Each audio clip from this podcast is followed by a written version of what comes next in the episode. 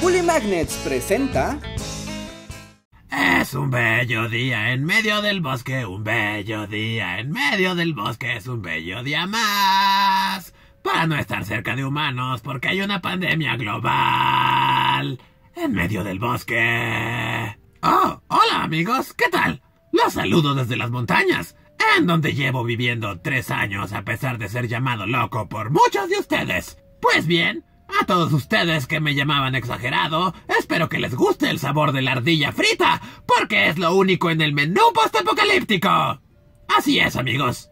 Al parecer el mundo ha dado un pantallazo azul, y estamos viviendo tiempos sin precedentes. Y aunque yo tengo una alta tolerancia al aislamiento, así como el manual de supervivencia de Ted Kaczynski para no volverse loco en medio del bosque, sé que muchos de ustedes no están acostumbrados al encierro y el aislamiento, pero el encierro no siempre es malo, amigos. Por lo que hoy les presento un par de ejemplos históricos de gente que supo sacarle provecho a las pandemias a lo largo de la historia. Porque aunque se nos agarraron a nosotros, gente del siglo XXI, hubo siglos enteros, amigos. Siglos en los que las pandemias y las cuarentenas fueron tan comunes como la temporada de lluvias. La peste negra, por ejemplo, fue y vino por Europa, desde los 1300 hasta los 1600 dado que la manera en la que se daba yendo de la pulga a la rata y de la rata al humano podía suceder frecuentemente, y una vez que sucedía, ¡BAM! Todos a sus casas, amigos. Y uno de los personajes históricos más famosos al que le tocó vivir no una, sino varias cuarentenas por pandemias fue William Shakespeare, quien nació en 1564, justo un año después de la mayor plaga de peste negra del siglo XVI la plaga de Londres de 1563, que tomó la vida de más de 20.000 personas, el 24% de la población de toda la ciudad. Pero el siglo XVI y XVII estuvieron llenos de plagas, y cerca de los 30 a Shakespeare le tocaría experimentar no una, sino varias cuarentenas más. ¿Una en 1593? Vamos bien amigos, con algo de suerte llegaremos al final de este siglo sin una plaga más. y otra más en 1601. Amigos, empecemos este nuevo siglo confiando en que la peste se haya ido. ¡Maldita sea! En esta plaga en específico, entre 1601 y 1602, Shakespeare escribió Hamlet, una de sus obras más importantes, de la cual haré un breve resumen en forma de teatro guiñol. Y ahora la compañía de teatro guiñol Conspiranoid presenta Hamlet. ¡Oh! Todo es un desastre en el reino del Sidor. Desde que mi padre murió y mi tío Claudio se va a casar con mi madre. ¡Hey, Hamlet! Alguien vio al fantasma de tu papá merodeando por el castillo. ¿Por qué no vas a ver? Oh, gracias, guardia. De nada. ¡Hijo! ¡Tu tío me envenenó! Ahora venga mi muerte apuñalándolo repetidamente. Ah, pero ¿cómo sé que dices la verdad? ¡Solo hazlo! Está bien, está bien. Matar o no matar a mi tío, esa es la cuestión. La cual estaré debatiéndome durante las seis horas que dura esta obra. ¿Qué hacer? Ya sé, fingiré que estoy loco y en algún momento montaré una obra recreando el asesinato de mi padre para ver si Claudio se incomoda.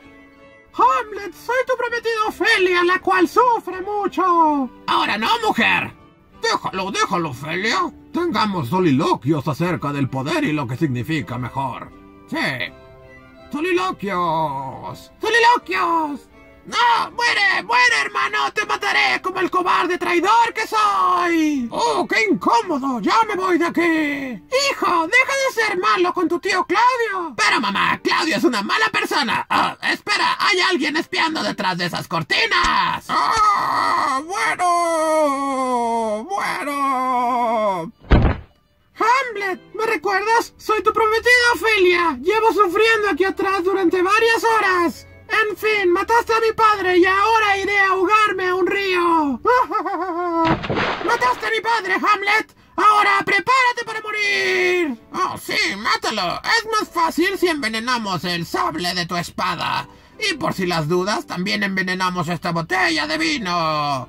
Soy Claudio y me gusta envenenar cosas. Fight. ¡Ah, muere, muere esto! ¡Muere, maldito! ¡Toma esto! ¡Oh, qué rico vino! ¡Oh, no! ¡El vino envenenado, mujer! ¡Eh, eh, eh! bien, Claudio, eres el peor tío del mundo, por lo que te apuñalaré repetidamente y te obligaré a beber el vino envenenado. Ah, y al final todos se mueren y el reino le pertenece a ese sujeto de allá, llamado Fortinbras. Shakespeare era para esos años socio de la compañía de teatro The Kingsmen, así como también actor y autor. Pero cuando pasaban estas repentinas cuarentenas, William Shakespeare prefería guardarse y continuar escribiendo. Y en 1606, en medio de otra pandemia más, Shakespeare estaba particularmente inspirado, pues escribió Macbeth, El Rey Lear y Antonio y Cleopatra, de las cuales solo representaré Macbeth, porque hacer títeres de trapo no es sencillo, amigos.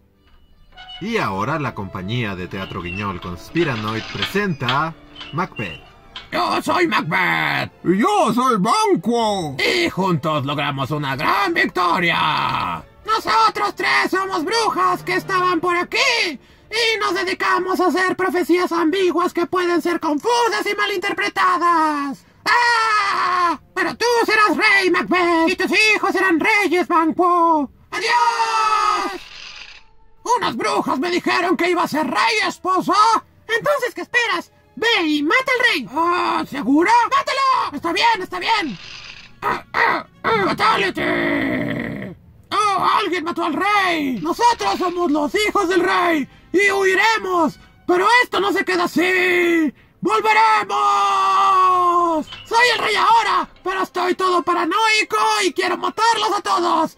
Empezando por ese Banquo y sus hijos, que según la profecía serán reyes. ¡Mátenlos!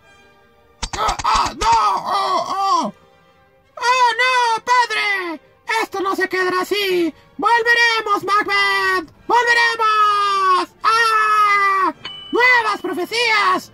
Uno, cuídate de un sujeto llamado Macduff. Dos, nadie que haya nacido de una mujer puede matarte, Macbeth. Y tres, estarás bien hasta que los árboles del bosque vengan a buscarte a tu castillo. ¡Somos las brujas ambiguas! ¡Ah! ¡Vaya, qué ambiguo todo! ¡Yo no puedo más con esta culpa! ¡En lo que sí! ¡Me voy a suicidar! ¡Ah! ¡Soy el hijo del rey que mataste! Yo soy ese tal Macduff. ¡Prepárate para morir! ¡Oh, nada de eso! Las brujas dijeron que nada saldrá mal hasta que los árboles del bosque marchen al castillo. Como los Ents en El Señor de los Anillos, las dos torres. Pero, señor, los escudos fueron hechos con los árboles del bosque. ¡Oh, no! ¡Fight! ¡Ah, ah, ah, ¡No! ¡Oh, oh, muere! ¡Oh, oh! Este, este es tu fin, Macbeth. ¡Nada de eso, Macduff! ¡Nadie nacido de una mujer puede matarme! Sí, pero yo nací por cesárea. Ah, ¿Eso cuenta como una excepción a la regla? ¡Sí! ¡Sí, lo suponemos! ¡Oh, demonios! Fatality. ¡Muerte al tirano!